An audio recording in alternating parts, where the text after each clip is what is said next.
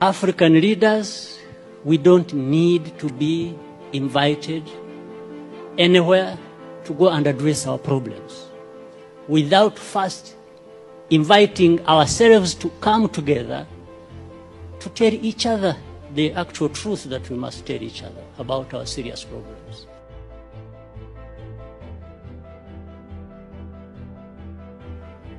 For me, when I'm watching on television and I find our leaders who should have been working together all along to address these problems that commonly affect their countries wait until they are invited to go to Europe to sit there and, and, and, and just you know, it's like they are made to sit down and address their problems. Why does anybody wait for that?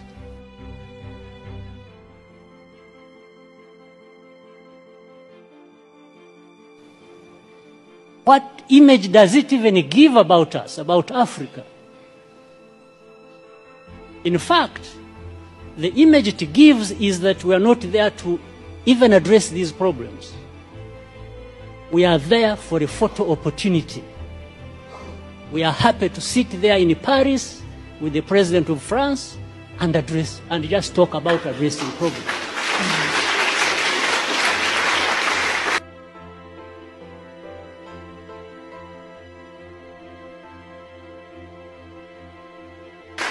It doesn't make sense that our leaders cannot get themselves together to address problems affecting our people.